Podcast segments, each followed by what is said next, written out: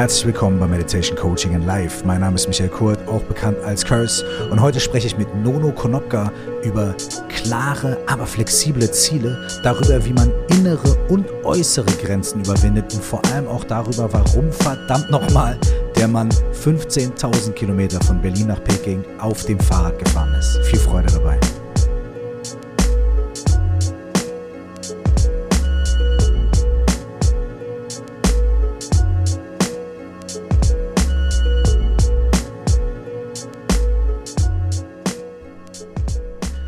Monat März ist der Monat der Gespräche hier in Meditation Coaching and Live, stellt sich irgendwie gerade heraus. Und heute spreche ich mit Nono Konopka. Nono ist Podcaster. Ich war zu Gast in seinem Podcast Nono Yes Yes, wo er sich über Monate mit vielen verschiedenen Leuten unterhalten hat und wie er hier auch in dieser Podcast-Folge sagt, ganz oft auf dieselben Punkte gekommen ist, was ich sehr spannend finde, aber mehr dazu gleich. Außerdem ist er Unternehmer, hat eigentlich Business studiert und sich dann aber überlegt, könnte man sagen, so eine halbe Schnapsidee, okay, ich möchte Geld sammeln für eine Schule in Guatemala, wie er darauf gekommen ist, erzählt er auch. Und was kann ich dafür machen? Okay, ich setze mich mit meinem besten Kumpel Max zusammen auf ein Fahrrad, obwohl wir beide Fahrradfahren hassen. Und wir fahren von Berlin nach Peking 15.000 Kilometer, um Spenden zu sammeln. Quasi der Spendenmarathon des Grauens. über all diese Sachen, über die Erfahrungen darüber, wie er sieben Monate unterwegs war auf dem Fahrrad, was er da erlebt hat, wie der Film Biking Borders daraus entstanden ist und wie er all diese Sachen, die er in seinem Podcast, auf seiner Reise und so weiter gelernt hat, jetzt zusammengefügt hat zu einem Buch, das Lektionen für ein richtig gutes Leben heißt. Über all diese Dinge unterhalte ich mich mit ihm und wünsche euch viel Freude bei dem heutigen Gespräch. Herzlich willkommen, mein Lieber. Ich freue mich sehr, dich als Gast zu haben in der Sendung. Wie geht's dir gerade? Ja, vielen lieben, vielen lieben Dank für die Einladung erstmal. Ähm, ich freue mich hier zu sein und mir geht's gut. Ähm, ja, das richtige Wort ist auch auf jeden Fall aufgekratzt. Also nach wie vor ist es einfach sehr viel und sehr aufregend und sehr wild und auch sehr verrückt, was gerade in meinem Leben passiert. Ja, verrückt ist das Wort, was du eben. Also wir haben, wir haben kurz 30 Sekunden gequatscht, bevor wir auf Aufnahme gedrückt haben. Und es kam sofort von dir so, ey, verrückt. Und nicht so, halt, stopp. Genau da lass uns ansetzen.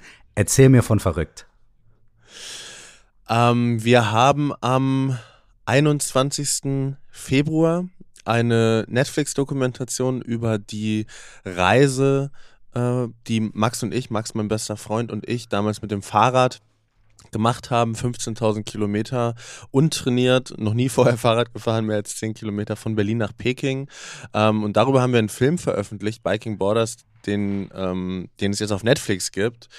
Und in diesen zwei Wochen, die es jetzt sind, ähm, ist sehr viel passiert. Also einfach, es ist, es ist echt verrückt. Jedes Mal, wenn ich, nur mal so als Beispiel, um das greifbar zu machen, in mein Instagram gehe und ich gehe in die Nachrichten und ich scroll einmal runter, sind zehn neue da. Und du, also sind, ich habe jeden Tag kriegen beide von uns irgendwie tausend neue Nachrichten über Instagram alleine. Und dieser wow. Film hat in zwei Wochen 50.000 Euro für eine dritte Grundschule eingespielt. Zwei Stück haben wir gebaut damals mit dieser Reise als Spendenkampagne. Okay, jetzt ganz kurz, jetzt, jetzt, ich habe zwar gesagt verrückt, aber jetzt ganz kurz slow down, weil jetzt sind auf jeden Fall okay. schon, okay. jetzt sind auf jeden Fall schon ähm, 40 äh, verschiedene Infos da drin. Also pass auf, äh, ganz grundsätzlich, ähm, ich habe es äh, also in dem Intro schon kurz erwähnt, als ich dich vorgestellt habe. Ähm, du bist quasi ganz frisch ähm, mit deinem Film zu dieser, zu dieser Bike-Tour auf Netflix. So.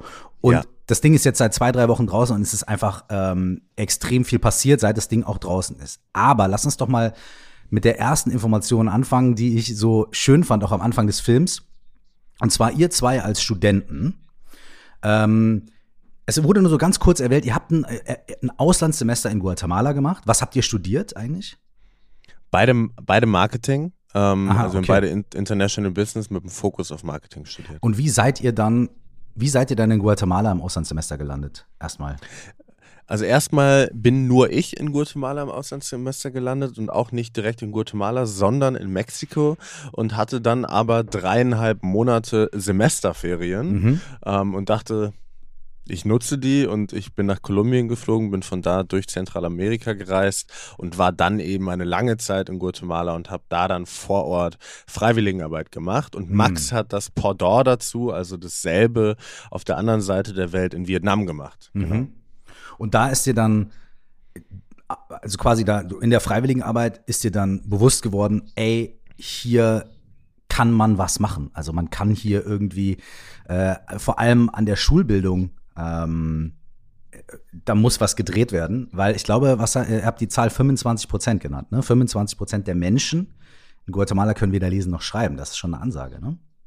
Ja, also es war so, ich hatte vor diesem Auslandssemester und auch jetzt noch, aber vorher halt sehr extrem eindimensional ähm, diese unternehmerische Brille auf. Also ich habe viele oder viele, ich habe zwei Internetfirmen gegründet und auch verkauft und habe halt sehr viel einfach an Profit und an Geld und an Wachstum und an Schnelligkeit und an Geschwindigkeit gedacht und ähm, dann wurde man dort mit etwas ganz anderem konfrontiert und zwar so am anderen Ende des Spektrums, also von, dass es halt einen Perspektivenwechsel gibt ähm, und dass einem dadurch, durch diesen Perspektivenwechsel, das erste Mal die sonst so selbstverständlichen Privilegien bewusst werden, nämlich Bildung. Und ich hatte keinen Plan, dass wir das machen werden, als ich dort war. Ich hatte keine Ahnung, was wir machen werden. Ich hatte auch nicht irgendwie die genaue Vorstellung, dass ich eine Schule bauen möchte zum Beispiel, sondern ich hatte einfach nur diese Idee und dieses Bedürfnis vor Ort eine Veränderung zu schaffen, weil es mich halt so krass ähm, geprägt hat, da zu sein und zu sehen, dass die Kids dann so einen Bretterverschlag wirklich sitzen und nicht zur Schule gehen können, wenn es regnet zum Beispiel. Und in Guatemala ist halt drei Monate Regenzeit. Mhm. ähm, und alles andere hat sich dann eigentlich danach ergeben, ja. Okay. Hast du irgendeinen, hattest du schon vorher irgendeinen Bezug zu Südamerika? Also war das irgendwie so, warst du schon öfter da oder war das einfach so, ey, ich möchte da mal hin und ich nutze jetzt die Zeit? Nee, nee, ich war, ich war überhaupt nicht da. Also ich war halt in Mexiko, um vor Ort einfach, mich hat die Kultur interessiert, mich haben die Menschen interessiert. Ich hatte mexikanische Freunde, die ich hier in Deutschland kennengelernt hatte. Und es war wirklich eine Uni von Tausenden, wo wir das Privileg hatten, auszuwählen. Und ich habe mich dann für Mexiko entschieden und ähm, habe mich auf jeden Fall auch in Land, Leute, Kultur verliebt. Und als du dann in Guatemala warst und das gesehen hast mit der Schule, ähm, wie ist dann diese Idee entstanden, zu sagen so, okay, ich, ich möchte irgendwie eine Schule bauen und vor allem auch, wie hast du das, ähm, also wie hast du das lokal vor Ort quasi irgendwie mit den Leuten gecheckt? Also bist du einfach, ich meine, es gibt ja so manchmal dieses, äh, ja, so dieses sehr negative White Savior Bild, ne? Man geht irgendwo hin und sagt, ach Mensch, hier sind die Menschen arm, komm, ich nehme jetzt mal Geld in die Hand und äh, und hau jetzt mal irgendwo drauf mit Kohle, aber so also ich sag mal ganz subjektiv gesehen kam mir das gar nicht so vor. Also es kam mir so vor, als hättest du das wärst du das anders angegangen, als hättet ihr mit lokalen Leuten gearbeitet und so weiter und so fort. Und das würde mich halt einfach interessieren, wie wie bist du das oder wie seid ihr das dann da vor Ort angegangen?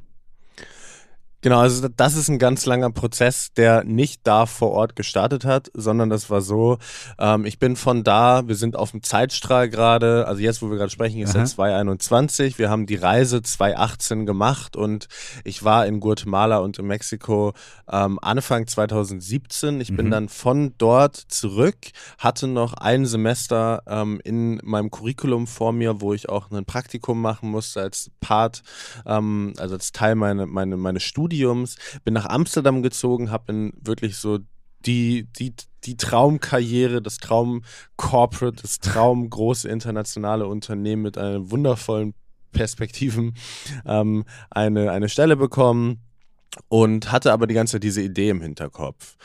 Ähm, es war dann aber so, um sich nochmal in diese Situation zurückzuversetzen, ich war ein Student, hm. ich hatte weder eine Reichweite, noch ein Netzwerk, noch Geld, mhm. noch einen Plan davon, wie sowas funktionieren sollte und war einfach nur in einem ähm, ja sehr äh, also sehr fordernden Praktikum eingebunden mhm. und dann war es so, dass ich mich sehr viel mit Spenden beschäftigt habe, wie Leute ähm, verrückte Dinge tun, um Spenden zu sammeln. Also Leute mhm. laufen hier Marathon, steigen mhm. auf Berge, machen die krassesten Sachen, Voll. um Spenden zu sammeln. Und es hat aber niemals Klick gemacht in meinem Kopf. Bis dann am Freitag Freitagabend nach der Arbeit bin ich zu Max gefahren, der auch in Amsterdam gewohnt hat, der in einem anderen Unternehmen Praktikum gemacht hat.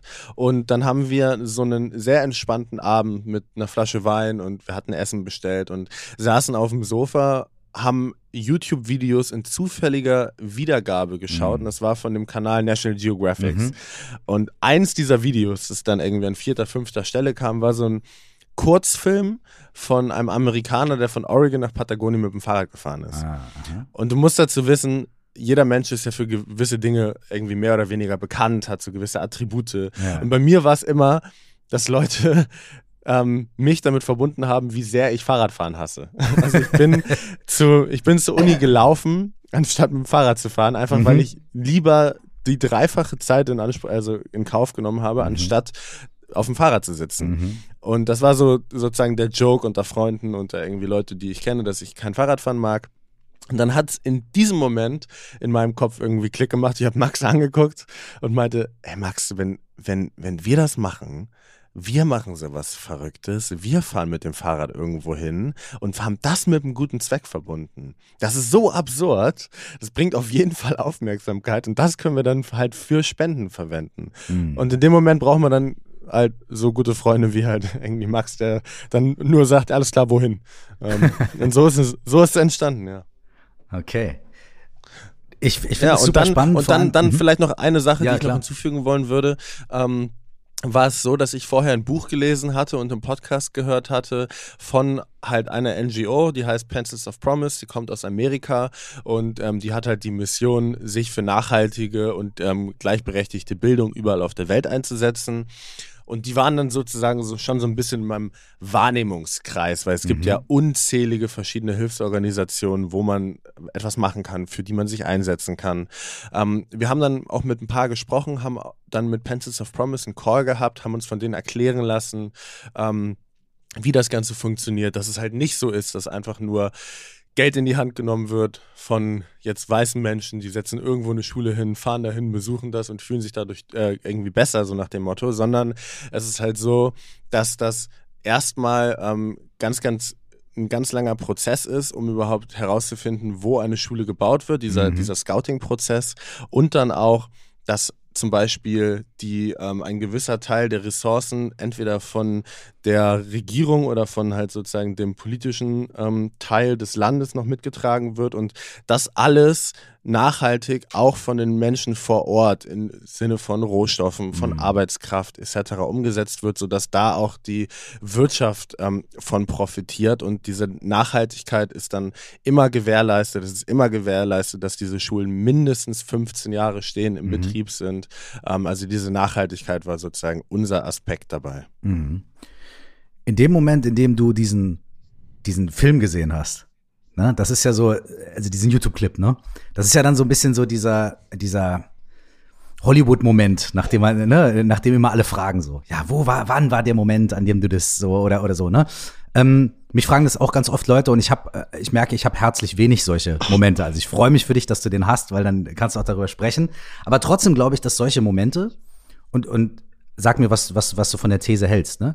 Solche Momente hat man ja nicht, wenn man nicht vorher schon fünf, sechs, sieben verschiedene Puzzlestückchen irgendwo liegen hat und irgendwo denkt, okay, ich würde gern das machen und ich habe da schon mal geguckt und ich interessiere mich und irgendwie habe ich das und so weiter, aber es kommt nie so wirklich zusammen. Aber diese Puzzlestückchen, die muss man ja vorher schon irgendwie haben. Ähm, und dann kommt so ein, so ein, vielleicht so ein Moment obendrauf und du sagst, okay, jetzt habe ich irgendwie die zündende Idee oder jetzt verbindet sich das oder so. Würdest du das, würdest du das auch sagen, dass du schon vorher ein bisschen mit diesen Ideen und den Puzzlestückchen irgendwie gespielt hast oder gewartet hast oder geguckt hast, aber es hat sich nie so richtig ergeben? Also erstmal würde ich die These zu 100 Prozent genauso unterschreiben. Ich glaube, also ich habe ja auch einen Podcast, wo ich, wo du ja auch Gast warst und ich glaube, mhm. wir haben sogar auch darüber gesprochen, ähm, dass diese Schlüsselmomente eigentlich nie ein Moment sind, sondern es ist immer eine eine Aneinanderreihung von Ereignissen oder immer ist wahrscheinlich falsch, aber meistens eine, eine, eine Aneinanderreihung von Ereignissen wo dann irgendwann, wie du sagst, ein fehlendes Puzzleteil dazukommt. Und bei mir war es auch so. Ich hatte mich ähm, während dieses Praktikums sehr intensiv mit der Idee beschäftigt, eine Social Media Charity zu gründen, sozusagen, weil ich, wie gesagt, ich komme aus dieser unternehmerischen, ähm, aus diesem, äh, diese, habe diese unternehmerische Laufbahn, habe sozusagen mit einem rein unternehmerischen Aspekt mir das Ganze nochmal angeschaut und hatte mich sehr intensiv damit beschäftigt.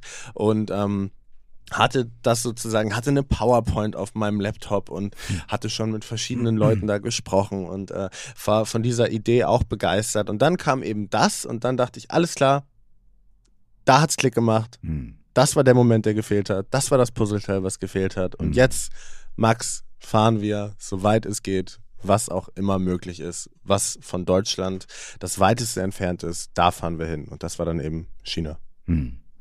De- Als ich habe ein, äh, ähm, du hattest mir ja dein, dein Buch äh, schon vorher zugeschickt. Vielen Dank übrigens dafür.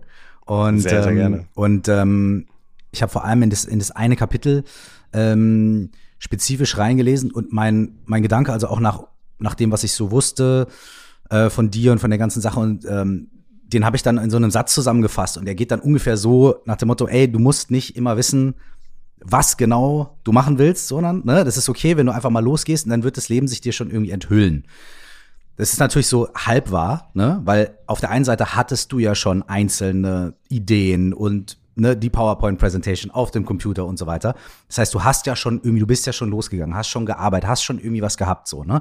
Aber du hättest das, also diese, ähm, worauf ich hinaus möchte, ist, glaube ich, wirklich nochmal diesen Punkt, ähm, diesen Punkt nochmal zu unterstreichen. Den ja viele, viele, ich weiß nicht, ob dir das auch gerade begegnet, aber den viele, viele Leute haben so dieses, ja, ich weiß nicht genau, was ich will oder ich weiß nicht genau, wie es klappen soll und deswegen kann ich ja auch nichts machen. Deswegen kann ich ja auch noch nicht irgendwo anfangen. Ich weiß ja gar nicht wo. Und vielleicht, wenn ich hier anfange, dann ist es ja vielleicht das Falsche, weil vielleicht will ich ja in sechs Monaten was anderes. Oder mein Ziel ist noch nicht klar definiert. Ne, es wird ja auch in so Coaching-Sachen wird ja auch manchmal gesagt, du musst dein Ziel ganz haarscharf und erst dann und so weiter. Ne? Und ich glaube, ich möchte einfach äh, diesen Punkt nochmal irgendwie unterstreichen. Ich, ich ver- vereinnahme dich jetzt ganz böse für meinen Zweck. Und diesen Punkt zu unterstreichen, zu sagen so, hey, wenn man eine Idee hat, fang einfach irgendwo an. Ne? Trag einfach irgendwelche Sachen erstmal zusammen, sammel so irgendwie das, das, dein Arsenal von Sachen und irgendwann kommt dann dieser entscheidende Punkt. Und vielleicht ist der ganz anders, als du gedacht hast, weil, wie in deinem Fall, der Mensch, der Fahrradfahren hasst und dafür sogar bekannt ist, der setzt sich Also- dann auf ein Fahrrad und fährt von Berlin nach Peking. Wer hätte das gedacht? Auf jeden Fall. Also ich glaube, man muss einfach, wie du es auch schon sagst, immer anfangen und man muss aber auch aus einer richtigen Intention anfangen. Man muss anfangen aus einer inneren Intention. Man muss anfangen, weil man eben ein Bedürfnis hat, was nicht im Ego zu finden ist, was nicht im Extern zu finden ist, was nicht ähm, im das möchte ich haben, darauf arbeite ich hin äh, zu finden ist und dann hast du es und dann bist du schnell gerannt und weit gerannt, aber in die falsche Richtung gerannt. Ich glaube, so ist es nicht. Aber man muss einfach beginnen mit der richtigen Intention und dann sind die Sachen am Anfang vielleicht schwer, aber wenn man sie lang genug macht, sind die Sachen, die schwer sind, am Anfang irgendwann leicht. Und ich glaube, das ist super, super wichtig. Hm. Also der Punkt kam, wo du gesagt hast, okay, pass auf, ich habe die Idee. Wir fahren mit dem Fahrrad von Berlin nach Peking. So. Und dann habt ihr aber erstmal nochmal geplant, ne? So. Wie, wie, Aber wie nicht lange. muss, man, muss man dazu sagen. Ganz, wir haben wirklich nicht lange und nicht viel und nicht intensiv geplant. Okay, geil. Gut. Ja. Und, und, Also und, wir, wir, wir sind losgefahren am 2. September 2018. Aha. Ähm, wir hatten Anfang August 2018 sind wir mit unserem Studium fertig gewesen Mhm. und wir hatten die Idee drei, vier Monate vorher. Und du musst es dir so vorstellen, wir standen halt da. Ich wusste nicht mal, dass es Fahrradsatteltaschen gibt. Mhm. Ich hatte keine Ahnung, dass das Land Turkmenistan existiert, wo wir durchgefahren sind. Ich Mhm. hab, wusste nichts. Ich hat, war einmal in meinem Leben als Kind campen. Mhm. Ich hatte wirklich keine Vorstellung von dem, was wir da vorhaben. Und wir haben uns gedacht, es bringt nichts zu trainieren, es bringt nichts irgendwie jetzt nochmal auf die Schnelle probieren, der große Fahrradfahrer zu werden. Im Zweifelsfall schürt das nur den Selbstzweifel, sondern wir werden eh auf dem Weg trainieren. Wir werden eh auf dem Weg, wenn man neun Monate lang über die, also die, ganz, die ganze Zeit, 267 Tage lang sind wir Fahrrad gefahren. Automatisch passiert das. Hm. Und wir haben uns mit dem absoluten Minimum an Vorbereitung, was Route, was Equipment etc.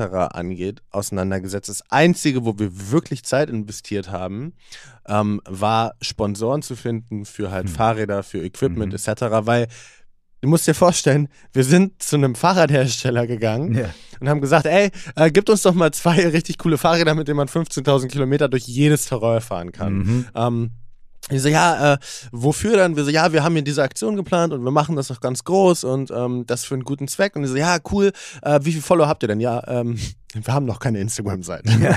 und dann so, ja, aber dann schickt uns doch mal irgendwie Referenzen von dem, was ihr da in der Vergangenheit gemacht habt, von euren anderen Reisen, irgendwie Videomaterial. Ja.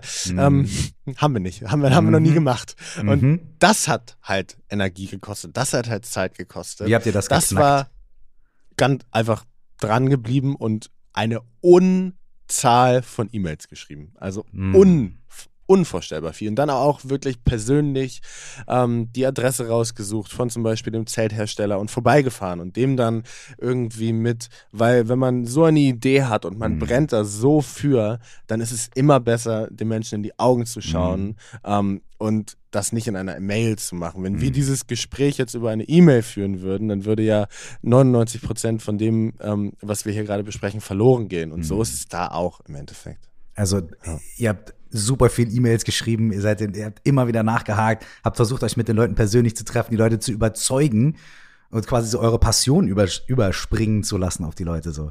Und was so, also, ich habe wirklich eine Sache, die mir die ganze Zeit im Kopf ist, ist vielleicht eine weirde Frage, aber hast du irgendwie so ein bisschen, habt ihr so ein bisschen Zeit in, in die Sattelsuche investiert? Weil das ist ja so, das wäre so mein erster Konzern. Mein erster Konzern wäre so, Alter, okay, ich bin jetzt so und so viele Monate und sitze mit meinem Arsch irgendwie den ganzen Tag auf einem so einem Sattel. Es muss der richtige Sattel sein. So. Ist vielleicht weird, aber irgendwie, keine Ahnung. Die Komfortfrage. Also ich, ich, wir haben das, ich bin ein großer Fan davon, Sachen, mit, von denen man keine Ahnung hat ähm, und mit denen man sich eigentlich auch nicht intensiv beschäftigen möchte, einfach Leute fragen, die es besser wissen.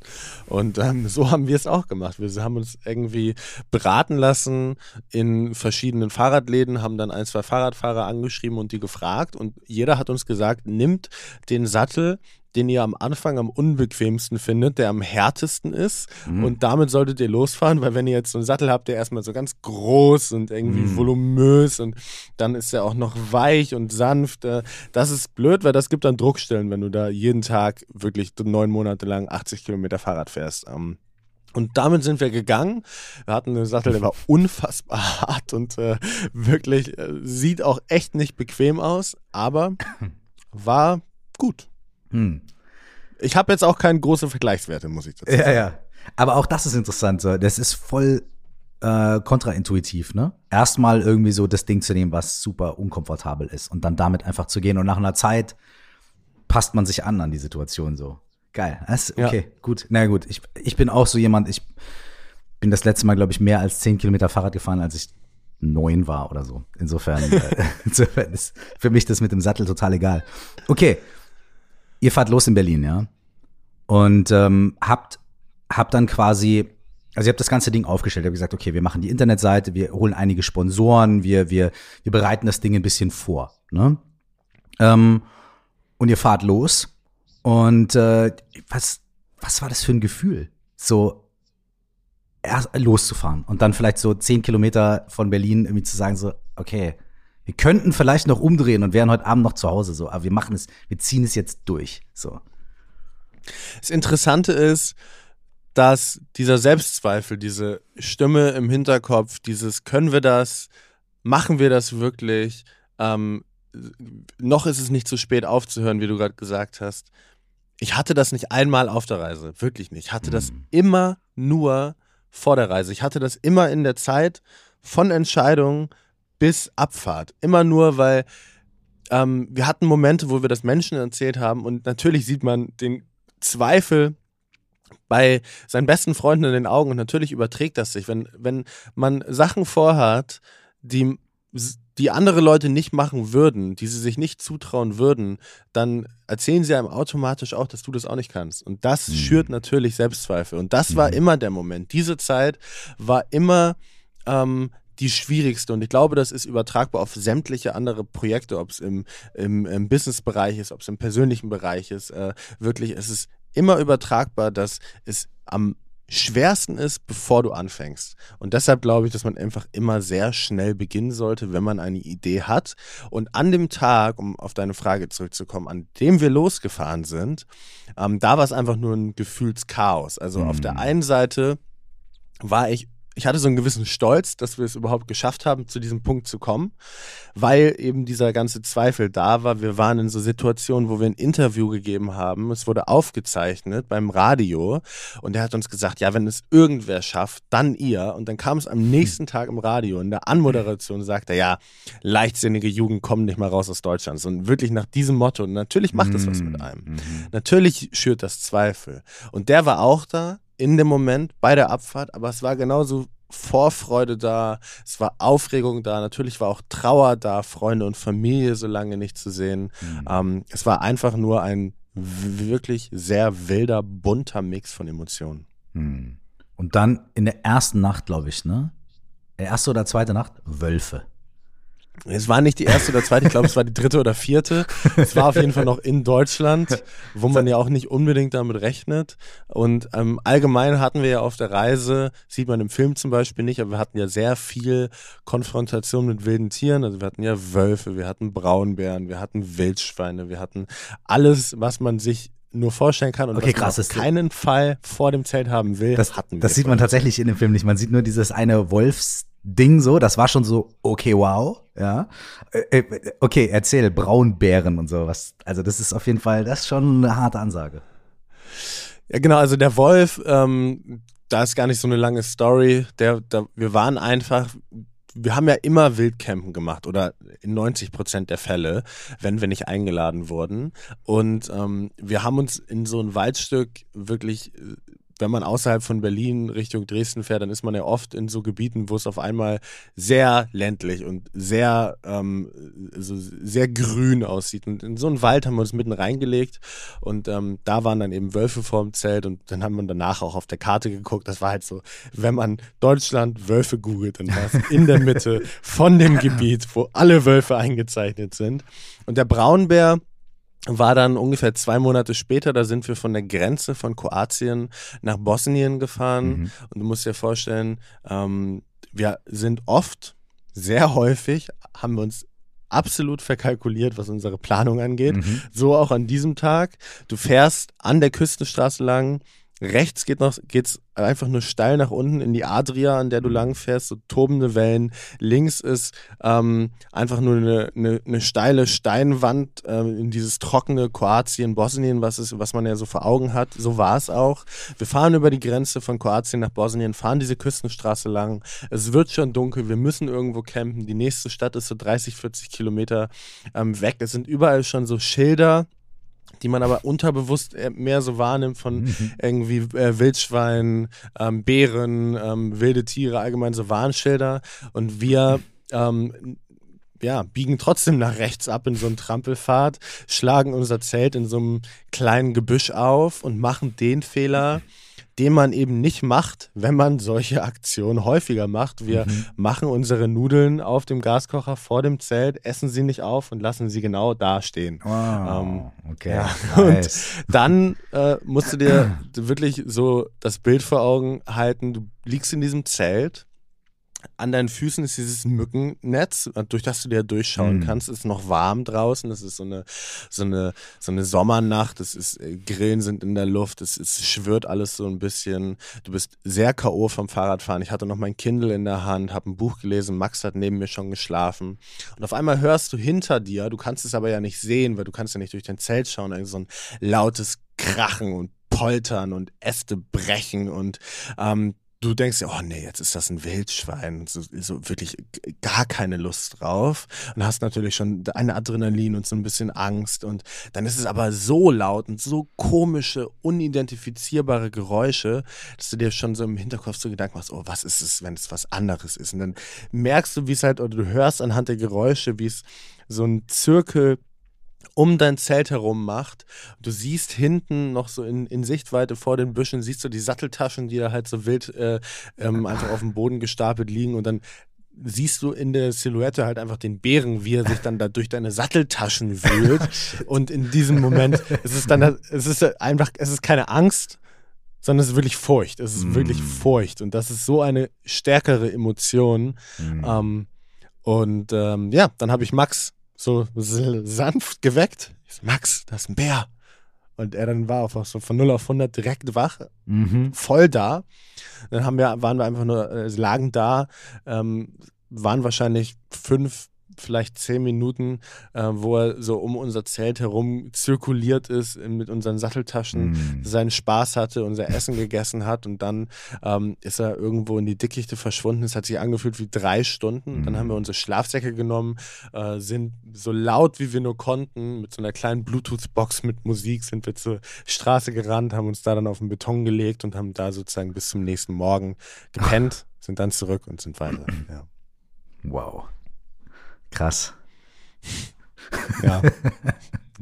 Das war ein äh, verrückter Moment. Und davon hatten wir so ein paar, aber das war natürlich ein Moment, der einfach ähm, sehr hervorsticht. Hm. Das glaube ich. Oh Mann, ey.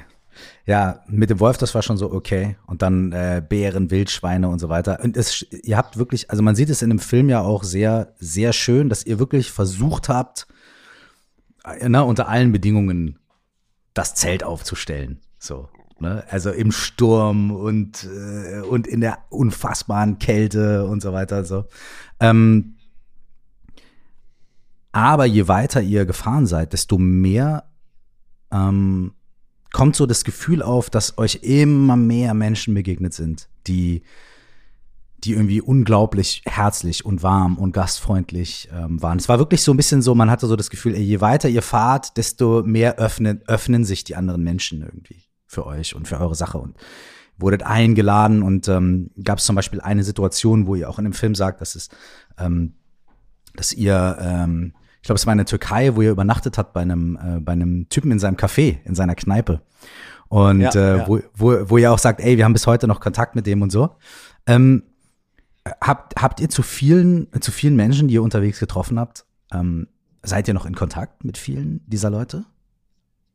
Nein, nein, nein, das sind wir nicht. Wir haben so ähm, ein, zwei und das ist auch mehr Max, muss ich, muss ich ganz ehrlich sagen. Äh, er ist irgendwie ganz, ganz, ganz transparent, ganz ehrlich, er ist dann noch mehr hinterher. Ähm, mhm. Und wir haben mit ein paar Menschen aus dem Iran Kontakt, ein paar äh, Leute, natürlich mit Menschen aus Guatemala haben wir dann Kontakt, aber sonst ist es äh, überschaubar, ja. Hm. Und wo du jetzt Iran sagst, ne, das ist für mich, also ist ja so eine, ein Schlüsselmoment äh, in dem Film. Ohne, also äh, ich werde jetzt nicht da den Inhalt zu sehr spoilern, aber die Bilder sind einfach auch wunderschön. Ne? Also ihr habt, ihr habt, äh, also ohne jetzt alles zu spoilern, aber es gibt dann so einen Moment, wo ihr mehrere Tage quasi wirklich durch so eine Wüste, also jetzt nicht so eine Sahara-mäßige Wüste, sondern äh, mit Bergen und so weiter, ne, fahrt, ähm, wo wirklich kein Dorf ist, keine Stadt und so weiter. Und ihr wisst einfach, ey, wir sind jetzt zwei Tage, drei Tage hier. Wir werden wahrscheinlich keinem Menschen begegnen. Ähm, und das ist ein Moment, ähm, wo man das Gefühl hat, äh, da, da ist irgendwie, da ist was Krasses passiert so. Ne? Da ist irgendwie auch bei euch im Kopf, im Geist irgendwie was Krasses passiert. So dieses, okay, wir sind hier ganz, ganz allein auf weiter Flur. Kannst du dich da, kannst du dich da nochmal reinversetzen? So, weil das wäre natürlich auch so ein Ding, wo man erstmal denkt, okay, drei Tage ohne, okay, ich muss alles planen und alles vorbereiten und wir treffen niemanden und was, wenn einer hinfällt und was, wenn hier was passiert und so weiter. Ne? Da kommen ja auch super viel solche Gedanken wahrscheinlich. Also allgemein auf der Reise, ich schreibe das ganz am Vorwort, also im Vorwort noch des Buches, ähm, beschreibe ich es so, dass natürlich, wir hatten diese krassen Ereignisse, weißt du, wir hatten den Braunbären, wir hatten die Wölfe, wir hatten irgendwie Fahrräder schieben durch Minenfelder, wir hatten ähm, Geheimagenten, wir hatten Schnee und Eis und Winter und das sechs Wochen lang bei minus 28 Grad und Wüsten bei 40, wir hatten das alles. Und natürlich ist das intens und natürlich macht das was mit einem. Und natürlich verändert das die Sichtweise auf viele Dinge, aber das, was so besonders war für mich bei dieser Reise, war 267 Tage lang geradeaus zu fahren und alleine zu sein mit dir selbst auf diesem Rad. Und du, die, ähm, wir haben ja, glaube ich, auch in unserer Podcast-Folge drüber gesprochen. Ich habe mit 18 war ich zehn Tage lang in einem Kloster oder in einem Tempel in Thailand und habe ähm, Vipassana-Meditation mhm. gemacht. Und das ist eine krasse Parallele, weil auf so einem Rad ähm, hast du eine gewisse Grundaufmerksamkeit. Du fährst halt geradeaus auf dem weißen Streifen, musst irgendwie ein bisschen die Spur halten, weil links rasen die großen LKWs an dir vorbei und ähm, du hast sozusagen beide Hände am Lenker. Du hast keine Möglichkeit, ein Handy in die Hand zu nehmen, keine Möglichkeit, dich abzulenken. Du bist wirklich du auf diesem Rad und hast gleichzeitig noch diese mentale Kapazität frei, dir mhm. über Sachen Gedanken zu machen, dir über Fragen Gedanken zu machen, über mhm. Sachen, die hochkommen und diese Ereignisse, die du ja auch erlebst, die so intens sind, von denen ich gerade gesprochen habe, auch mhm. zu reflektieren. Das hat man ja sonst ganz häufig mhm. nicht. Und das war das Krasse. Das war das, wo das erste Mal ähm, in meinem Leben du, also ich dann so die Möglichkeit hatte, mir so wichtige Fragen zu stellen und mir so viel Gedanken auch zu diesen Fragen zu machen, ähm, dass allgemein glaube ich, das war das Schönste, das war das Besonderste an dieser Reise und nicht diese herausstechenden, mhm. sehr intensiven Ereignisse. Und das war sehr ähnlich in dieser Wüste mhm. auch. Wir waren fünf Tage, glaube ich, waren es sogar alleine in dieser Wüste. Und ähm, es ist ja nicht so, dass man nebeneinander fährt und man unterhält sich die ganze Zeit, mhm. sondern das ist in 99 Prozent der Fälle. Wahrscheinlich nicht mehr nach 150 Tagen. So. Ja. Genau, du alleine auf deinem Rad. Ja. tatsächlich, das ist die Realität. Ähm, und das war besonders und das war auch sehr schön. Und das ist ja wirklich auch, es ist ja eigentlich eine ganz fantastische Gerätsche zum Buch. Ne? Das Buch ist ja, äh, du hast, also du hast ja quasi jetzt nicht nur ein Triple äh, hingelegt, sondern wahrscheinlich ein Quadrupel oder sowas gerade, ne? Weil mit dem Film, dann ist dein Buch gerade seit kurzem erschienen, vor kurzem erschienen, und du hast zwei Podcasts aktuell, glaube ich, an denen du arbeitest. Ne? Also du fährst ein hartes Quadrupel gerade so. Also mega. ja, war, war mega. War, war. Die, sind, die, sind, aber auch alle sehr interconnected und die sind alle sehr, ähm, die sind sehr organisch entstanden. Also mhm. es ist so zum Beispiel bei diesem Podcast, wo wir ja auch irgendwie ähm, die Chance hatten, uns kennenzulernen und mhm. miteinander uns auszutauschen, ein ganz tolles Gespräch zu haben, ähm, war es so, dass ich halt wiederkam und ich hatte diese ganzen ganzen Fragen ja. und diese diese ganzen Eindrücke und war völlig überfordert damit, ähm, die zusammenzufassen und für mich zu verstehen. Mhm. Und ich hatte tausende von Verlagsanfragen. Schreib doch ein Buch und komm doch mhm. zu uns. Und ich habe das alles abgelehnt, weil ich wollte keinen Reisebericht schreiben. Ich wollte mhm. keinen Roman schreiben, weil ich wollte ein Buch schreiben, was ich selber gerne lese. Und das mhm. lese ich nicht. Ich lese immer Bücher, wo ich das Gefühl habe, ich nehme was mit. Und ich habe irgendwie einen Mehrwert noch, den ich auch so im Alltag anwenden kann. Mhm. Dann habe ich begonnen, diesen Podcast zu machen und einfach mit tollen Frauen und tollen Männern über ihr Leben zu sprechen und sie im Endeffekt die Fragen zu fragen, über die ich nachgedacht habe. Und mhm. dann ist mir aufgefallen, dass es eigentlich dass jeder sich die gleichen Fragen stellt. Natürlich in mhm. anderen Abwandlungen, ähm, aber alle die gleichen Fragen. Und daraus ist dann irgendwann der Gedanke entstanden, ein Buch zu schreiben, was halt nicht einfach die Ereignisse der Reise behandelt, sondern die Learnings, die Tipps und Tricks und das, wie man das im Alltag anwenden kann. Und das connectet auch mit dem, was aus dem Podcast entstanden ist. Also ohne die Reise würde es keinen Podcast geben, mhm. ohne den Podcast würde es kein Buch geben mhm. und ohne das Buch und den anderen Podcast würde es auch den zweiten Podcast nicht geben. Es ist alles irgendwie Welcome to the Matrix. Ja, Mann, auf jeden. ähm, die, das heißt, die Sachen, die ähm, die Sache finde ich spannend, dass du halt sagst, okay, du hattest sehr viel Zeit, dir Gedanken zu machen auf dem Fahrrad, aber du bist trotzdem zurückgekommen mit noch mehr Fragen. Ja, also ich glaube, dass wir alle uns immer nach Antworten sehen auf diese großen Fragen, die wir im Kopf haben. Wir alle sehen uns danach, eine Definition danach zu haben, wer wir sind, wo wir hinwollen, wie wir da hinkommen, an wem wir uns orientieren können. Und ich glaube aber nicht, dass es darum geht, die Antworten auf diese Fragen zu finden. Ich glaube vielmehr, dass es darum geht, die richtigen Fragen zu stellen und immer wieder den Mut zu haben, die auch aufs Neue zu stellen und dir bewusst zu sein, dass du für eine gewisse Zeit eine Antwort haben wirst, aber dass es auch wieder eine Zeit und eine Periode geben wird, wo diese Antwort nicht mehr gültig ist und wo du dir die neue Frage stellen musst und dass das normal ist und dass es keine Entdeckermentalität ist, wo man auf einmal seinen Purpose findet und dann ist es da und alles läuft wie am Schnürchen und alles mhm. irgendwie ist im Fluss, sondern es ist da und es ist wie so ein kleiner Funken und du wirfst Holzscheite rauf und du entfachst es und irgendwann brennt es lichterloh. Mhm. Und dann ist es aber normal, dass du diese Feuerstelle auch wieder wechselst mhm. und dass sich das wieder ändert und dass du sie aber nur findest, die nächste Feuerstelle, um in diesem Bild zu bleiben, wenn du eben die richtigen Fragen stellst. Und das habe ich irgendwie gemerkt auf dieser Reise. Mhm.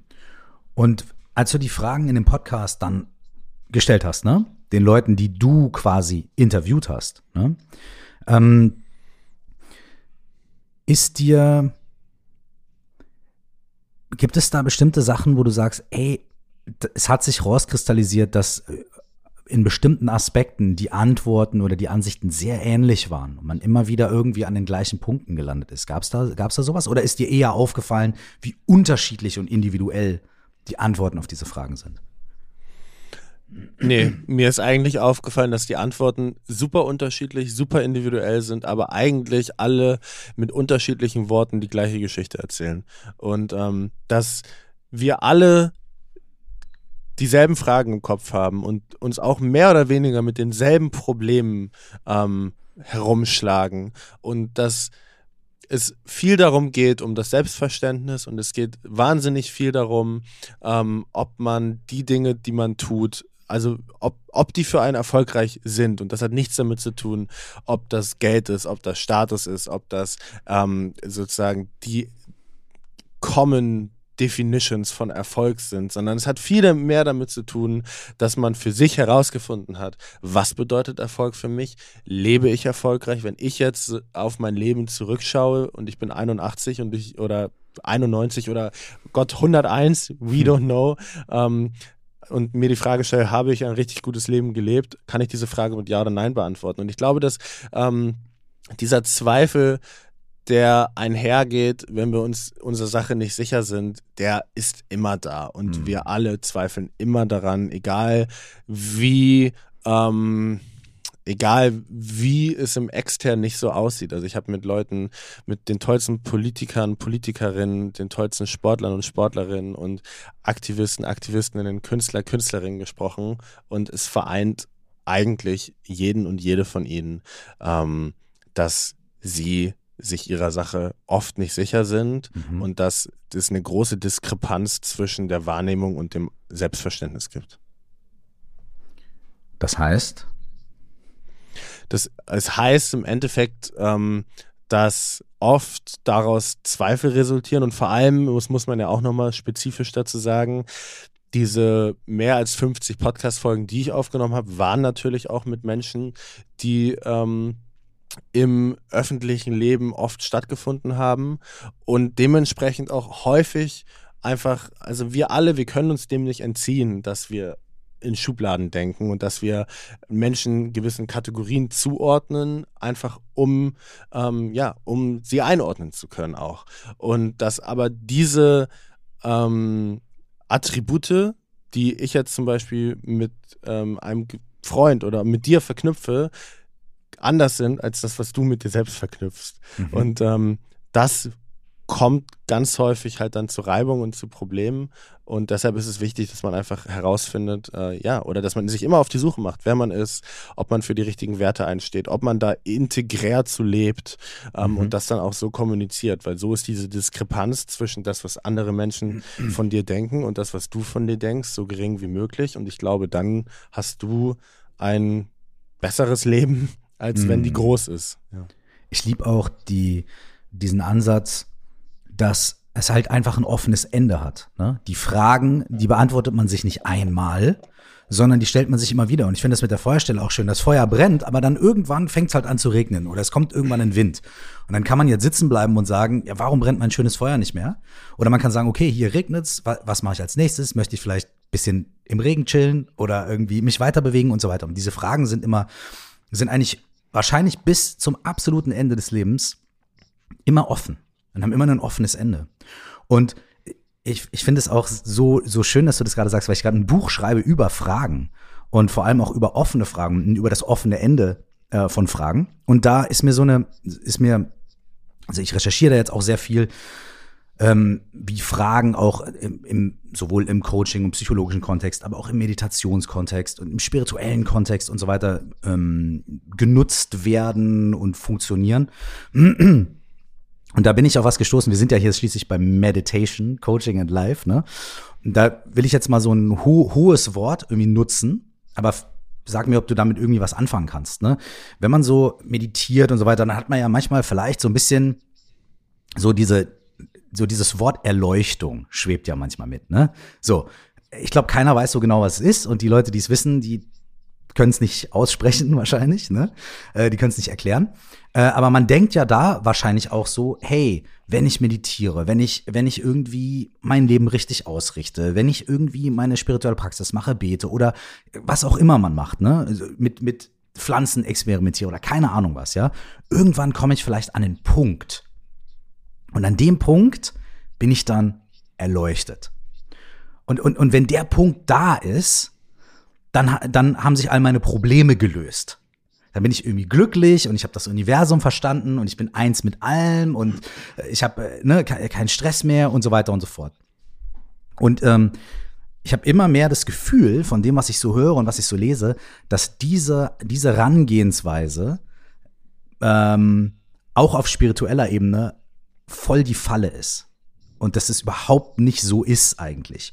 Und da habe ich dieses Wort auch ähm, gehört, diesen Begriff, den ich total schön finde, mm, endless enlightenment, also endlose Erleuchtung. Und was damit gemeint ist, ist, ähm, es gibt nie einen Punkt, an dem man ankommt und dann ist irgendwie so vorbei.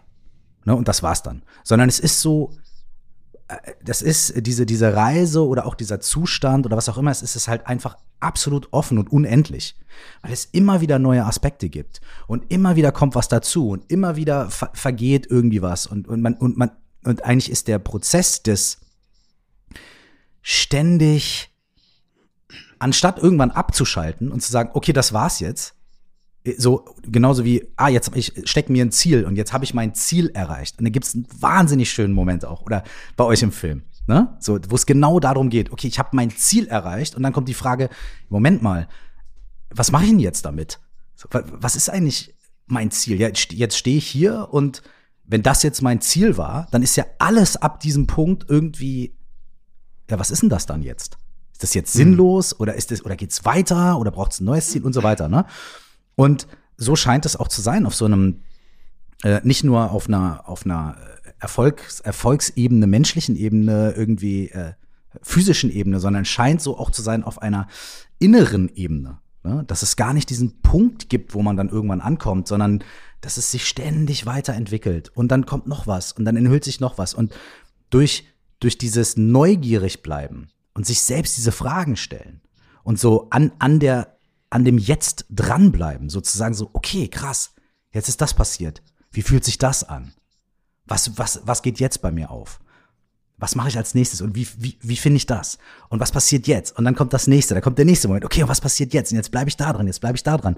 Dass das eigentlich die Erfüllung ist. So, die Erfüllung ist irgendwie ständig da dran zu bleiben an dem, was gerade passiert und was sich irgendwie als nächstes enthüllt. So. Ähm, Würdest du, könntest du damit was anfangen? Vor allem vielleicht auch in Bezug auf diesen Moment, als ihr vermeintlich das Ziel erreicht hattet? So? Also alles, was du gesagt hast, resoniert sehr, sehr stark mit mir. Ähm, du musst dir ja vorstellen, wie wir ganz am Anfang vom Gespräch gesagt haben, wir befinden uns in der Situation, wir fahren los und wir setzen uns ein Ziel, von dem jeder sagt, es ist unmöglich. Wir mhm. fahren los mit null Followern und wollen in irgendwie acht Monaten, achteinhalb Monaten 50.000 Euro sammeln und in Peking ankommen. Mhm. Und selbst die Hilfsorganisation sagt, ja, wollt ihr wirklich 50.000 Euro eine ganze Schule? Es machen sonst nur Justin Bieber und Lil Jon und äh, weil die und äh, supporten halt die, die Hilfsorganisation. Mhm. Und wir so, ja, nee, aber wenn wir das machen, dann diese Schule. Und man sieht den Zweifel und man hat den Selbstzweifel und es ist so ein großes Ziel, was aber auch sehr erstrebenswert ist. Und was wollen wir? Wir wollen diese Schule bauen. Und dann fährst du los und du hast die beiden Ziele, Peking mhm. und 50.000 Euro, um eine Schule zu bauen, nie getrennt voneinander gesehen, weil mhm. sie so absurd sind, beide. Mhm. Und auf einmal nimmt diese Reise eine Viralität an und Leute von Ashton Kutcher bis Yoko teilen es und es nimmt einen, einen Lauf an, der über dich hinausgeht und der dich irgendwie einholt und dann bist du im Iran und hast lange nicht die Hälfte der Strecke mhm. und auf einmal hast du 50.000 Euro und auf einmal hast du diese Schule und dann bist du da und denkst dir so, okay, krass.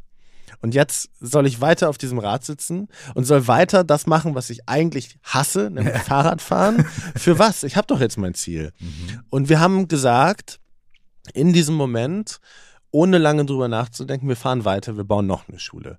Und mhm. dann war, was ich bei mir eingestellt hatte, war dann danach ähm, ganz lange so eine wirklich dunklere Zeit auf dem Fahrrad, weil ich, ich hatte keine mhm. Lust mehr, ich konnte mich ganz schwer motivieren, ich konnte morgens nicht im Zelt, alles ist dunkel, alles ist klamm, du musst zwei Stunden deine Sachen auf diesen Sattel raufschnallen und dann fährst du wieder los und wieder 80 Kilometer und das jeden, jeden, jeden Tag und es war ganz schwer, bis ich irgendwann gecheckt habe, dass es diese Schule war mir sehr wichtig, aber es war auch irgendwo Mittel zum Zweck. Und das, was noch wichtiger ist, war dieses, ähm, diese Inspiration und diese Motivation zu teilen mhm. durch diese Inhalte und um die Leute mit auf diese Reise zu nehmen. Weil, was ich dann gemerkt habe, war, Leute haben uns geschrieben, wirklich von überall aus der Welt, dass dadurch, dass wir diese Aktion gemacht haben und sie mitgenommen haben auf mhm. diesem Weg, sie selbst jetzt an ihre Aktion und an ihre Ziele und an ihre Träume glauben mhm. und das in ganz anderen ähm, Kontexten, also mhm. keine Reise, sondern mhm. im beruflichen. Sie haben, mhm. haben ihr Studium abgebrochen, was sie seit Ewigkeiten machen wollten und was Neues angefangen, obwohl es eigentlich schon gefühlt im siebten Semester viel zu spät war und mhm. solche vergleichbaren Dinge. Und das dann zu lesen und dann zu verstehen, okay, das ist, warum ich jetzt hier weiterfahre. Und das ist, warum ich eigentlich alle Dinge getan habe und auch alle Dinge tun werde. Und darauf kannst du dann in diesen Momenten zurückgreifen. So, warum mache ich das? Darum mache ich das. Es gibt ja dieses mhm. Circle of Rye und Simon Sinek und es hat alles seine Berechtigung. Ähm, und dann sind wir angekommen und auch in Peking, es hat sich nicht besonders angefühlt, sondern es war dann nur noch ein Step. Ja. Es war so, okay, ein Step. Ja. Und Max hat ein wunder, wunderschönes, sehr, sehr treffendes Zitat am Ende von diesem Film ähm, eingebracht, was er auf der Reise auch gesagt hat. Und zwar endet der Film damit, dass er sagt, ähm, ein Ziel ist nur ein Schritt ähm, zum nächsten Ziel und es ist Step by Step und du solltest diesen Weg, auf dem du dich befindest, einfach nur mit jemandem gemeinsam gehen und ihn mhm. genießen. Ähm, also ich habe den Wortlaut, glaube ich, hier, weil ich würde mhm. ihn gerne so wiedergeben. Ja. Er hat gesagt, eins zu eins, ich glaube, dass es beim Zielen nie darum geht, etwas Endgültiges zu erreichen, wie Peking oder eine Spendensumme. Es ist nur ein Schritt, der den Weg ebnet für den nächsten Schritt, für dich oder eben für jemand anderen. Und den Weg, auf dem du diesen Schritt machst, gehst du am besten mit jemandem gemeinsam. Und so hat er das gesagt. Und das trifft eigentlich alles und das vereint alles, was wir auf dieser Reise oder was ich auf dieser Reise gelernt habe, hat er in diesen Worten ähm, genailed, wie man so schön sagen würde. Mega. Es wäre ein so schönes Schlusswort. Äh, ich würde aber gerne noch ein bisschen mit dir weiterquatschen, wenn du noch ein paar Minuten Zeit hast. Auf jeden Fall. Ja, Hammer. Bin, bin Ab, im Flow. Sehr gut. Aber es ist ja das Schlusswort von dem Film. Jetzt haben wir von dem Film schon. Also, ich kann mal so sagen. Obwohl wir jetzt schon gesagt haben, okay, ihr wart im Iran und jetzt ist er da und das ist der Schluss und so weiter. Ey, der Film hat mir sehr viel Spaß gemacht. Ich habe ihn tatsächlich erst gestern Abend geschaut, äh, weil die letzten Wochen bei mir einfach ein bisschen verquer waren. Ähm, ich habe ihn erst gestern Abend geschaut und es war das Beste, was mir gestern Abend hätte passieren können. Ohne Witz. Ich hatte echt nicht einen so guten Tag. Ähm, habe mich auf unser Gespräch gefreut und, und, und wusste halt irgendwie, hey, okay, ich, ich, ich möchte auf jeden Fall den Film vorher schauen. und saß irgendwie auf der Couch und habe den Film geschaut und ich war wirklich nach einer kurzen Zeit total drin.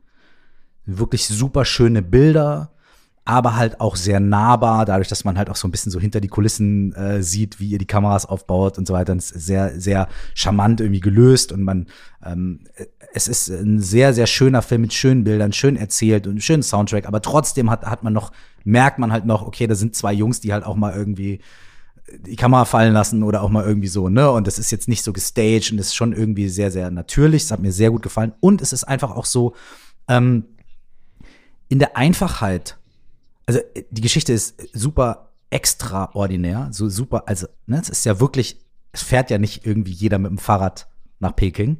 Aber trotzdem ist es sehr einfach, weil es eben auch sehr viele kleine Momente zeigt und sehr nachvollziehbar ist. Und auch einfach, also egal wie viel von dem Film wir hier erzählen und spoilern und so weiter, ich kann von meiner Seite aus wirklich allen, allen Leuten, die zuhören, sagen, ey, guckt euch den Film an, wenn ihr einen schönen Tag habt, da wird er noch schöner. Und guckt euch den Film vielleicht auch an, wenn ihr, wenn ihr so einen Tag habt, an dem ihr das Gefühl habt, irgendwie so, ey, die Welt ist klein und ähm, ihr kriegt's nicht auf die Reihe oder ähm, oder ihr habt nicht die zündende Idee oder oder ihr seid irgendwie, ihr könnt nicht das erreichen, was ihr euch vorgenommen habt und so weiter. Es ist es ist was, obwohl man da zwei anderen Menschen zuguckt. Es ist schon was, was äh, persönlich sehr inspirierend ist. Meine Frau hat, hat nicht mitgeguckt, kam dann aber irgendwann meint so, ah, okay, krass, das ist der Film und hat so 30 Sekunden geguckt. So, also ohne Scheiß, 30 Sekunden und meint so, boah, krass, ja. Dann habe ich so in den Arm genommen und gesagt, du musst auch sowas machen. er hat mir so, hat sich sofort gewünscht, dass ich sieben Monate nicht zu Hause bin. Nein, aber das ist wirklich so, es, es, es, es ist sehr, sehr, sehr, sehr schön und sehr inspirierend. Okay, das mal gesagt zu haben. Ich habe wieder eine sehr spezifische Frage. Ähm, es gibt eine, es gibt eine Situation in einem Film, äh, okay, und dann gehen wir mal ein bisschen mehr aufs Buch, aber die eine Frage hätte ich gerne noch geklärt. Es gibt eine Situation in einem Film, wo du wirklich, wo du, wo du krank wirst, ne? Und wo du auch an einem Abschnitt der Reise krank wirst, der eh schon sehr, sehr schwierig ist, unter sehr anstrengenden Vorzeichen steht, wo es nicht klar ist, ob wie das läuft, ob das klar geht und so weiter. Ne? Und ähm, äh, du bist krank, ja, und du beißt dich so ein bisschen durch, aber musst, musst landest im Krankenhaus und kriegst zwei Spritzen. Weißt du mittlerweile, was die dir dafür spritzen? Weißt du, was, was da drin war in diesen Spritzen, die die dir gegeben haben? Ja, also du musst dir ja, das, das erzähle ich immer gerne in Bildern, weil diese Situation so so intensiv in Bildern funktioniert. Du musst mhm. dir vorstellen, du bist in einem Land, was wir am Anfang gesagt haben, Turkmenistan, von mhm. dem du vorher, ich wusste es nicht. Ich wusste nicht, dass dieses Land existiert. Und das hat auch einen Grund, weil ähm, Turkmenistan ist zum Beispiel, wenn du dir das internationale Presseranking, die Pressefreiheit, die Meinungsfreiheit anschaust, mhm. ist es auf dem vorletzten Platz, danach kommt nur noch Nordkorea. Und okay. ähm, das ist sehr schwer, in dieses Land einzureisen. Du ja. kriegst ein fünf Tage Transitvisa. Das heißt, mhm. wir, und das kriegst du auch nur in einer 50-50-Chance, mhm. wenn man einen Brief an den König schreibt, was wir getan haben. Wir haben das Visa gekriegt, Spoiler Alert, und stehen dann da und müssen fünf Tage lang auf einer vorgegebenen Route mhm. durch die Wüste fahren, ungefähr 600 Kilometer und uns immer wieder bei Militär-Checkpoints melden mhm. und dann rausfahren und dieses Land verlassen und ähm, wenn man das nicht schafft, dann muss man entweder horrend hohe Geldsummen bezahlen oder man muss halt ins Gefängnis gehen mhm. und irgendwer muss deinen Bond bezahlen. Also es ist sehr, sehr, sehr tricky, diese mhm. Situation. Das heißt, du hast äh, fünf Tage vor dir, wo du jeden Tag mehr Kilometer fahren musst als alles, was du vorher je gefahren bist auf mhm. dieser Reise. Und es darf nichts schiefgehen. Wir haben uns so doll ähm, darauf vorbereitet, dass wir sogar an der Grenze geschlafen haben. Wir haben unser Zelt und nicht im selben Ort, sondern wir haben unser Zelt mit den Schnüren des Zeltes an der Grenzmauer festgemacht. So nah waren wir an der Grenze. Und dann fahren wir los und du hast wirklich ähm, du hast Lust, du hast Energie, du fährst los, hast dann so 70 Kilometer vielleicht drin und auf einmal, und ich bin bei Gott, ich bin wirklich nicht zimperlich, mhm. ähm, was äh, körperliche Befindlichkeiten angeht. Und auf einmal habe ich wirklich unvorstellbare Bauchschmerzen und mhm. ich ähm, habe Schweißausbrüche und schwindelig und habe das Gefühl, ich kriege Fieber und habe Kopfschmerzen. Und du, dann musst du dir vorstellen, du bist in einem Land, wo kein Mensch deine Sprache spricht und auch kein Englisch spricht. Du hast kein Internet, du hast keinen Empfang, du kannst niemand anrufen. Du hast 20 Dollar dabei, weil ähm, du denkst, du ballerst da nur durch und bist sofort wieder raus. Du musst nichts kaufen. Es gibt kein Visa und kein ATM. Also allgemein, weil dieses Land nicht an das Währungssystem, also nicht an das Visasystem mhm. angeschlossen mhm. ist. Und die nächste Stadt ist 80 Kilometer entfernt. Es fährt fast kein Auto an dir mhm. vorbei, weil du ganz nah an der Grenze bist und Turkmenen auch eigentlich gar kein Auto haben. Und dann musst du dieses Land in vier Tagen verlassen, sonst gehst du ins Gefängnis. Das ist die Situation, in der ich mich befand. Ähm, und dann wache ich am nächsten Tag auf und ich weiß, ich muss ins Krankenhaus. Ich sage es Max, wir haben wirklich keine Ahnung, was wir machen. Und es ist ein Weg gewesen, der den ganzen Tag gedauert hat. Wir sind mhm. irgendwie mit neun Stunden lang mit fünf verschiedenen Anhaltern und dann am Anfang noch 30 Kilometer Fahrrad gefahren bei krassesten Schmerzen, kommen in einem Krankenhaus an und du kannst dir nicht vorstellen, ich kann, das kann ich nicht in Bild ausdrücken, dafür muss man den Film sehen, wie es da aussieht. Ähm, und dann kriegst du da drei Spitzen irgendwie in Hintern, ähm, von denen ich nach wie vor, um jetzt den langen Bogen ja. zu deiner Frage zu perfekt, sparen, aber perfekt. keine Ahnung habe, was es ist. Aber es hat so doll geholfen, dass ich bis nach Usbekistan noch gekommen bin und da dann in ein richtiges Krankenhaus gegangen bin, ja. Okay. Wow. The mystery remains. Ja. Oh, ja, leider. Aber es scheint geholfen zu haben. So. Es ist, eine, eine, eine schöne Szene. So, es ist so, wie Moment, ich krieg noch eine Spritze, so, ja, ja, noch eine. Und du so, okay, alles klar, ich gebe auf. So. wirklich, wirklich schön. Ja. Ähm, das Buch ähm, über das ich gerne noch ein bisschen quatschen würde. Du hast schon erzählt, dass das Buch auch eine Konsequenz sowohl aus der Reise ist, aber halt auch ähm, aus den Dingen, die danach kamen, aus den Gesprächen, die du geführt hast in dem ähm, No No Yes Yes Podcast, ja, wo ich zu Gast war. Und ähm, es heißt Lektionen für ein richtig gutes Leben.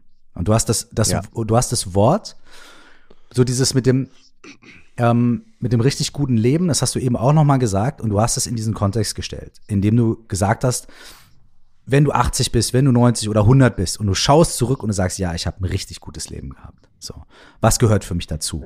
Und das ist so eine, eine, eine Übung, die es im Coaching auch gibt, ne? die Schaukelstuhlübung, die, die, die ich auch gerne mache, selbst mit mir, aber auch mit anderen Leuten, ist in so ähm, Entscheidungssituationen. Natürlich trägt man die Informationen zusammen und sagt, okay, pro, contra, etc., bla bla. Aber es ist auch immer sehr schön und hat eine ganz andere Art von Kraft, genau das zu machen. Wirklich zu sagen, okay, wenn ich 80 Jahre alt bin oder 100 und ich sitze in meinem Schaukelstuhl und ich schaue zurück und ich sage, ja, ich habe ein richtig schönes Leben gelebt. Wie würdest du die jetzige Situation von dort aus beurteilen? So, was, wie würde diese Entscheidung dazu beitragen? Ne? Was für einen Tipp würdest du dir aus dieser Position geben? Ne? Und ist, ist das so ein bisschen so der, der, ähm, ist das ein, ein, Ansatz gewesen aus diesem Buch? Eben auch wegen dieser Formulierung, ein richtig gutes Leben? Weil da denkt man natürlich erstmal, wenn man so einem jungen Kerl wie, dir gegenüber sitzt, sagt er, okay, gut, ein richtig gutes Leben, alles klar, aber, ne, so, aber wenn man diese andere Perspektive einnimmt und sagt, okay, stell dir mal vor, du schaust zurück und guckst auf dein Leben und welche Entscheidungen waren wichtig und wie hast du dich mit deinen Werten verbunden. Dann bekommt dieses richtig gute Leben irgendwie in einen anderen Kontext, eine andere Farbe. So. Genau, also bei mir bei dem Buch ähm, ist es so, ich habe mir überlegt, ich gehe auf eine Reise und ich erlebe etwas, was 99,999 und ich könnte sehr lange so weitermachen, Prozent der Menschheit nie erlebt hat. Und ähm, das ist erfahrenes Wissen und das ist kein erlerntes Wissen. Ich bin bei Gott nicht der, der ähm, dir die besten Coaching- und Lebenstipps geben kann. Dafür bin ich einfach, habe ich nicht genug sozusagen ähm, einfach an, an, ähm, an Dingen auch so mitgenommen. Aber ich habe etwas erlebt, was ähm, viele Leute nicht das Privileg haben, erleben zu dürfen, sondern sehr viel Zeit mit mir zu haben und gleichzeitig sehr intensive Ereignisse zu haben und dann das große Privileg, diese Sachen mit ganz vielen tollen Frauen und Männern zu teilen und zu besprechen. Ähm, und mir war es, was mir dabei eingefallen ist, was ich eigentlich herausgefunden habe, ist, dass wenn man sich all diese Fragen anschaut, und man fragt sich, wie werde ich erfolgreich? Wie werde ich glücklich? Wie komme ich an? Wie bleibe ich in meiner Kraft? All diese Fragen. Im Endeffekt, was wir eigentlich wollen, ist ein gutes Leben haben. Wir wollen einfach nur ein gutes Leben haben. Und das bricht mhm. sich natürlich auch darauf hinunter, ähm, dass wenn man das in der Gesamtspanne seines Lebens betrachtet, das Leben auch gut sein sollte, weil das ist irgendwie ähm, ein Langlauf, jetzt kein 100-Meter-Sprint, das Ganze, mhm. was wir hier tun. Und ähm, das war die Intention des Buches. Und wenn ich mir jetzt diese Reise anschaue und alles, was daraus entstanden ist, es ist so verrückt. Also diese eine Entscheidung, etwas zu verändern, ist es ist unvorstellbar, was daraus entstanden ist. Also ich, ähm, ich, ich, muss das nicht alles droppen, aber es sind tolle Dinge daraus äh, passiert und haben sich daraus entwickelt und ich bin in einer ähm, Situation in meinem Leben, wo einfach alles weißt du, das, das Feuer brennt lichterloh ja. und ich weiß, irgendwann wird's, äh, muss man es auch wieder wechseln, aber gerade ist es alles toll. Mhm. Und ähm, ich glaube, dass was ich auf dieser Reise als Quintessenz mitgenommen habe, wenn man so will, dass wir alle streben danach, besser zu werden und mehr zu können und Neues zu lernen und eine bessere Version von uns selbst zu sein. Und das ist auch okay so. Wir können sozusagen alles dafür geben, die Person zu werden, die wir sein wollen in der Zukunft. Aber gleichzeitig sollten wir trotzdem happy sein mit der Person, die wir gerade sind. Und ähm, wenn man das richtig in Balance stellt, dann geht das, weil aus Zufriedenheit ergibt wieder, äh, kommt Energie und diese Energie kannst du dann einsetzen, um sozusagen für deine neuen Ziele ähm, anzutreten und dafür zu arbeiten. Und ich glaube, es ist nicht ähm, so, du kannst happy sein und du kannst gleichzeitig trotzdem krass an dir arbeiten und krass deine Ziele verfolgen. Und das sind, es mag klingen wie ein Widerspruch, aber wenn ich eine Sache irgendwie gelernt habe auf äh, dieser Reise und von meinen Gesprächen und natürlich auch von den Dingen, die außerhalb der Reise passiert sind. Ich habe viele andere verrückte Sachen gemacht. Also ob es jetzt irgendwie sowas wie die, der Vipassana-Aufenthalt ist. Ganz, ganz mhm. viele, ganz, ganz viele Sachen. Wenn ich eine Sache da zusammenfassen kann, ist, dass es oft die Dinge sind, die im Widerspruch zueinander zu stehen scheinen, die eigentlich dann erst richtig Sinn machen. Hm. Und jetzt in diesem Moment mit dem Film, mit dem Podcast, mit dem Buch und so weiter. Was, was tust du gerade, um gut für dich zu sorgen? Ähm, ich habe einen neuen Podcast ja begonnen, äh, Anno Sunday mit André Schürle, äh, dem, dem ehemaligen Fußballspieler. Mhm. Und da, ich, ich bin bei, ich habe keine Ahnung von Fußball, das nur ganz kurz dazu. Ähm, und wir beide haben uns eine Challenge gegeben. Wir geben uns immer so Challenges und haben äh, uns gesagt, wir wollen jeden Tag zehn Minuten gar nichts tun. Mhm. Und das machen wir jetzt seit zwei Wochen. Wirklich gar nichts tun, weil wenn mhm. wir uns unseren Tag anschauen, unsere Ablenkungsgesellschaft, die sehr schnell ist und sehr laut und hier und da ist etwas, dann tun wir ja immer irgendwas. Mhm. Wenn wir uns unseren Tag anschauen und wir probieren zu identifizieren, wie lange wir mal nichts getan haben, dann ist es vielleicht noch unter der Dusche und vielleicht kurz vorm Einschlafen, aber that's it. Und das ist etwas, was ich tue seit neuestem, was ich sehr empfehlen kann, aber im Allgemeinen ähm, tue ich, äh, also ich bin ein großer Verfechter von Meditation. Ich bin ein großer Verfechter vom Laufen gehen und ich bin ein großer Verfechter davon, ähm, Dinge zu tun, die auch mal nicht sinnvoll erscheinen und die auch mal nicht wachstumsgetrieben und performancegetrieben und weiterkommensgetrieben erscheinen, ähm, sondern auch einfach in ihrer Sinnlosigkeit voll den Sinn haben. Hm. Wie wie ist, äh, wenn du sagst, zehn Minuten nichts tun, ne? Gibt es einen Unterschied für dich zwischen Nichtstun und Meditation? Ist Meditation, hat Meditation irgendwie eine gewisse An, eine gewisse Form und, und ist Nichtstun einfach nur, oder was? Ja, genau, erzähl mir ein bisschen darüber. Also Meditation und Nichtstun. What, what is that ja. about? Also der, ähm, um es in der Nutshell zu sagen, gibt es ja dieses ich glaube, das können die meisten Menschen gut nachvollziehen. Dieses Bild, was es zum Beispiel in der Headspace-App gibt, wo Leute sagen, die Meditation ist, wie du stehst am Rand der Straße und du beobachtest den Verkehr und die Autos ziehen vorbei. Das sind deine Gedanken und du sollst sozusagen nicht probieren, den Verkehr zu regeln und die Autos anzuhalten, sondern sie beobachtest sie und lässt sie vorbeifahren. Oder mhm. es sind auch Wolken am Himmel. Ähm, du betrachtest die Gedanken und du probierst dich nicht in ihnen zu verlieren, sondern einfach im, im Jetzt und Hier zu sein. Mhm. Und beim Nichtstun ist es das komplette Gegenteil. Ich gebe mich meinen Gedanken so hin, hm. wie sie es möchten. Ich lasse mich mhm. von denen wegtragen, bis ich von unserem Gespräch heute auf einmal bei einem lila Känguru in Australien bin. Mhm. Also ich lasse mich so davon wegtragen und das macht mich ähm, im Gegensatz zur Meditation, die mich sehr ins Jetzt und ins Hier holt und danach einen großen Effekt hat, den man mehr über den Tag verteilt sieht, ist es bei dem Nichtstun so, dass es mich, also ich habe dann so initial, direkt danach, gute Ideen für mhm, kreative mhm, Dinge, die ich machen möchte. Ähm, mhm. Das ist der große Unterschied. Mhm. Spannend. Sehr spannend. Ähm, sehr, sehr, sehr spannend. Meinst du, es gibt ähm, meinst du, es gibt äh, die Möglichkeit, beides zusammenzutun?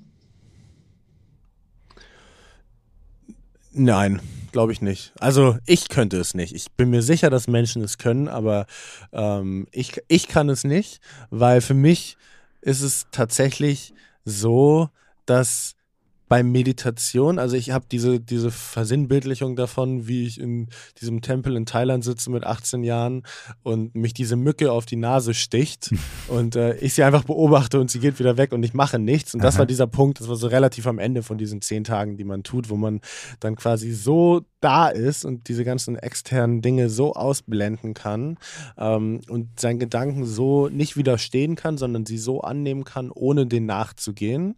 Ähm, und im Kontrast dazu, zu dem, was ich gerade gesagt habe, ist, glaube ich, wenn ich jetzt zehn Tage lang wirklich zehn Stunden am Tag mal nichts tue und mich nur meinen Gedanken hingebe, ähm, dann ja, komme ich wahrscheinlich mit sehr verrückten Ideen um die Ecke und das sind also ich, ich, nein, das eine ist den Gedanken sich hingeben und das andere ist die Gedanken anzunehmen, aber sich denen nicht hinzugeben, für meine Wahrnehmung jetzt. Mhm.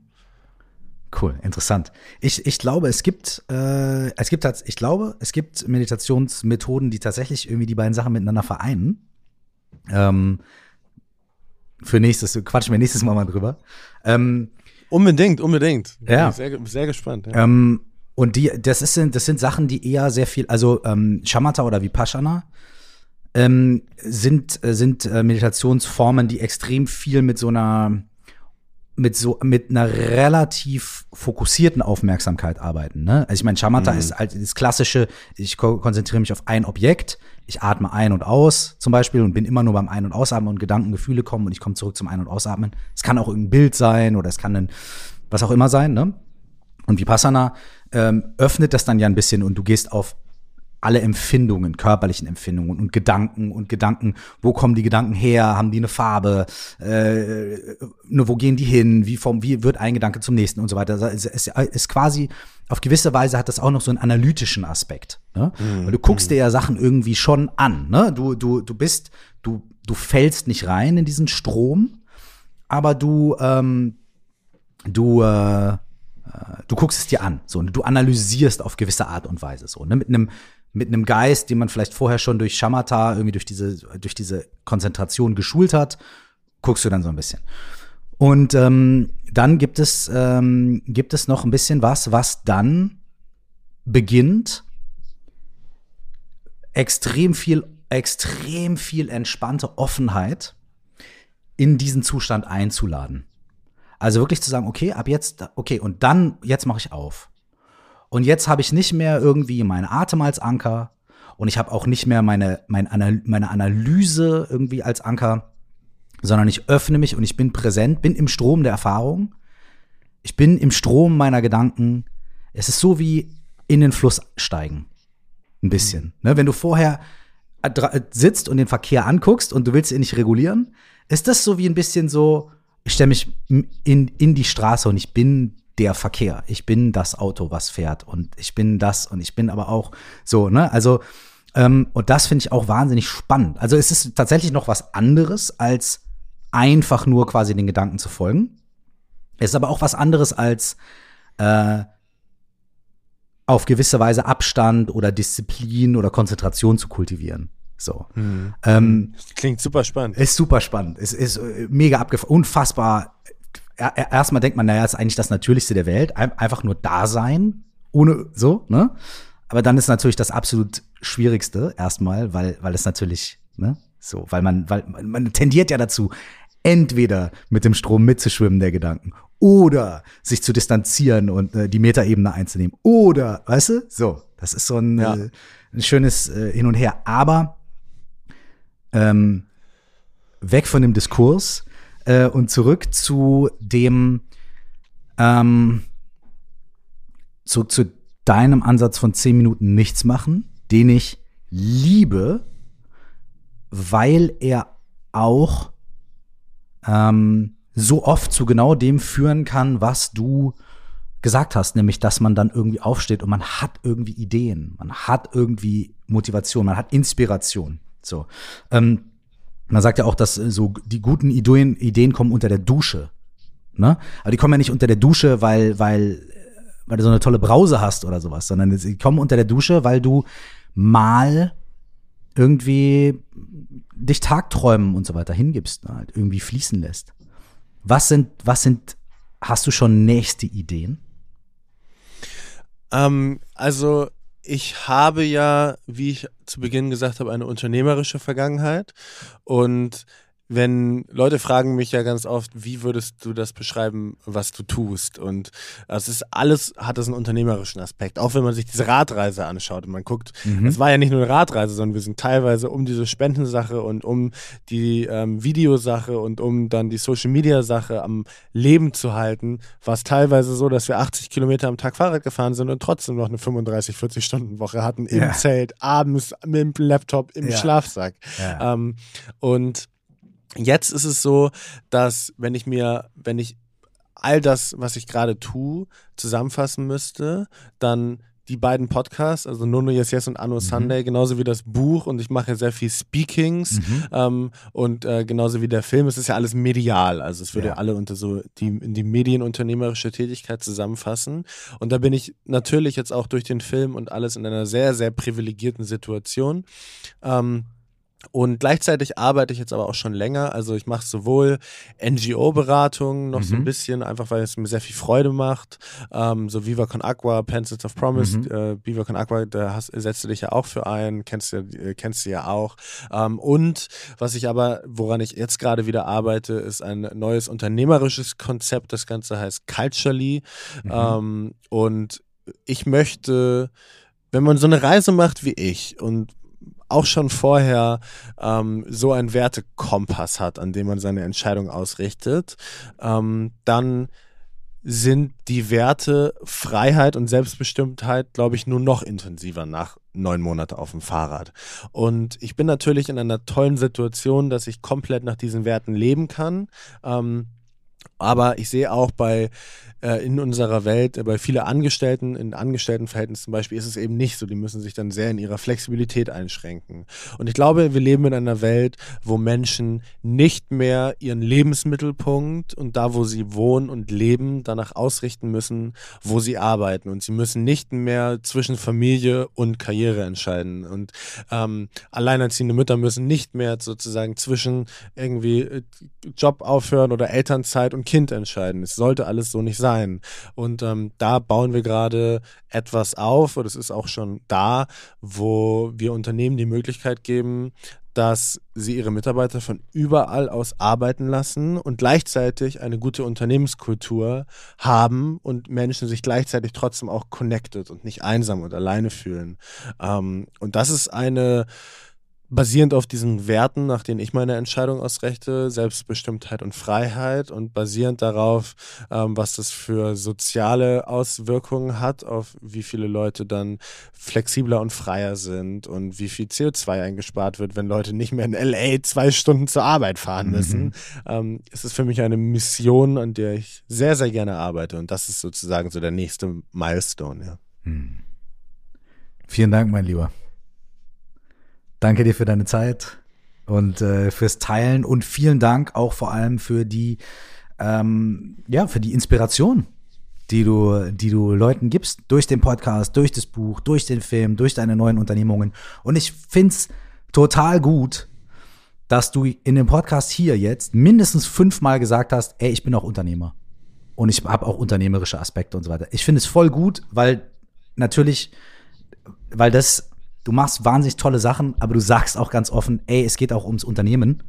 Und ähm, das finde ich super gut, weil das ist transparent und das ist ehrlich und straight und äh, feiere ich. Finde ich super. Danke, Mike, für diese Einladung. Es war, it has been a blessing. Es war wirklich, es war sehr, sehr schön. Danke dir.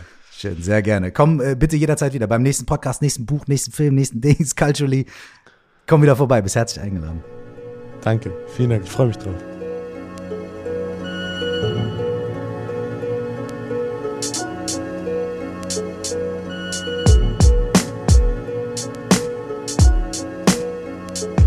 Wenn dich die Themen aus diesem Podcast interessieren und du dich darüber austauschen möchtest, dann lade ich dich dazu ein, in unsere Facebook-Gruppe zu kommen.